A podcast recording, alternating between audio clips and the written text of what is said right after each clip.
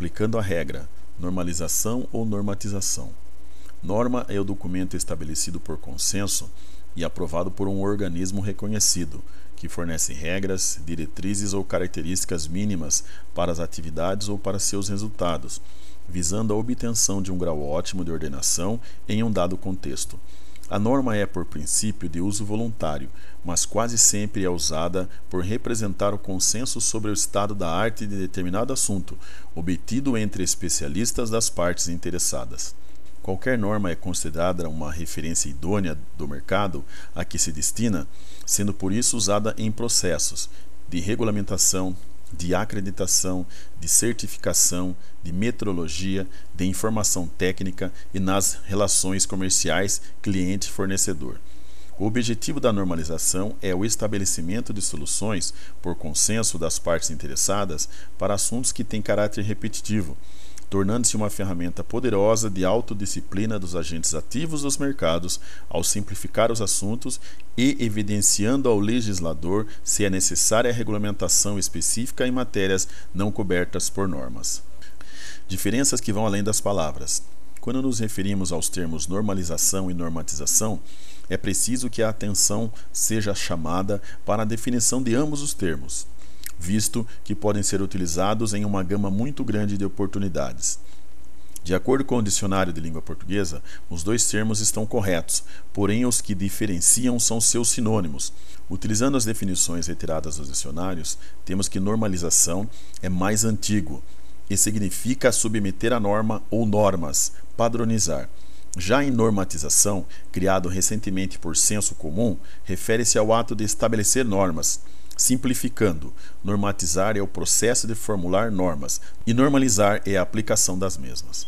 Seguindo essa orientação, para definirmos quando uma empresa está pondo em prática determinados requisitos, os quais estão estabelecidos em normas, e também tais normas são de conhecimento e ratificadas por órgãos externos à mesma, acabamos por identificar que esse estabelecimento está procedendo a seu processo de normalização quando esta mesma empresa necessita que seus procedimentos sejam uniformes e necessita produzir regras para isso, ela está sob processo de normatização.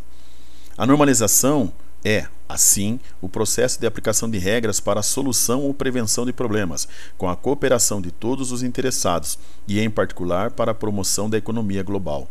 No estabelecimento dessas regras, recorre-se à tecnologia como um instrumento para estabelecer, de forma objetiva e neutra, as condições que possibilitem que o produto, processo, projeto, sistema, pessoa, bem ou serviço atendam às finalidades a que se destinam, sem se esquecer dos aspectos de segurança. Como o assunto se divide em nosso país?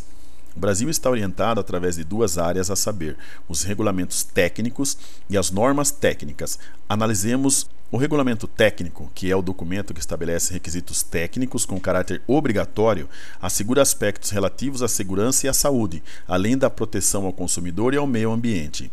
Seu descumprimento gera ilegalidade trazendo penalizações. Esse regulamento pode também estabelecer procedimentos que levam os produtos, processos ou serviços a uma avaliação de conformidade ao mesmo, gerando certificação compulsória.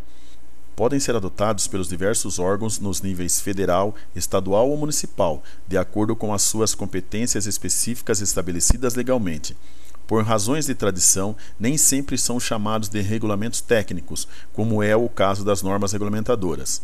Todos os estados emitem regulamentos técnicos. Assim, se pretender exportar um produto para um determinado mercado, é imprescindível conhecer se o produto ou serviço a ser exportado está sujeito a um regulamento técnico naquele país em particular. Já uma norma técnica estabelece regras que se relacionam diretamente com o produto, serviço e até mesmo com o sistema de gestão, os quais se referem à qualidade, ao desempenho, entre outros, cujas observâncias são de caráter facultativo.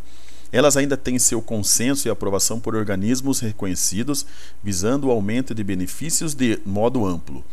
Sua aplicação torna a globalização de mercados possível ao estabelecer novas bases para a competitividade entre as empresas. Elas podem estabelecer requisitos de qualidade, de desempenho, de segurança, seja no fornecimento de algo, no seu uso ou mesmo na sua destinação final, mas também podem estabelecer procedimentos, padronizar formas, dimensões, tipos, usos, fixar classificações ou terminologias e glossários, definir a maneira de medir ou determinar as características, como os métodos de ensaio. As normas brasileiras são elaboradas pela ABNT e em cada país normalmente existe um organismo nacional de normalização. Princípios da normalização. Existem seis pilares que sustentam a normalização. São eles a voluntariedade, que implica na cooperação voluntária de todos os representantes, a transparência, a qual deve ser disponibilizada a qualquer tempo a todas as partes interessadas as informações relativas ao controle, atividades e decisões sobre o processo de desenvolvimento de normas técnicas. A simplificação. O processo de normalização deve ter regras e procedimentos simples e acessíveis, que garantam a coerência, a rapidez e a qualidade no desenvolvimento e implementação das normas. A representatividade, que determina a consideração e representação de todas as partes interessadas, produtores, consumidores entidades oficiais. A paridade, que é um equilíbrio das diferentes opiniões no processo de elaboração de normas. E o consenso, o qual obriga a uma busca permanente de acordos coletivos nas decisões, o que não significa unanimidade, isto é, na aceitação geral ou na ausência de firme oposição de um número significativo de partes interessadas quanto ao essencial de uma dada matéria. O que esperar da normalização? O processo de normalização pode trazer, em muitos aspectos, vários benefícios para as organizações. Esses benefícios vão além da diminuição dos erros, passando pela garantia da segurança dos produtos, equipamentos e sistemas por elas utilizados. Podem também gerar uma redução de custos, assegurando uma compatibilidade e a capacidade de trabalhar em conjunto, possibilitando a interação entre pessoas sistemas e operações, na busca de uma troca de informações com mais eficiência e produtividade. Tal processo ainda pode resultar no desenvolvimento e na inovação, refletidos de uma investigação dos acontecimentos, promove entendimentos técnicos, facilitam os atos contratuais e facilitam a entrada em novos mercados.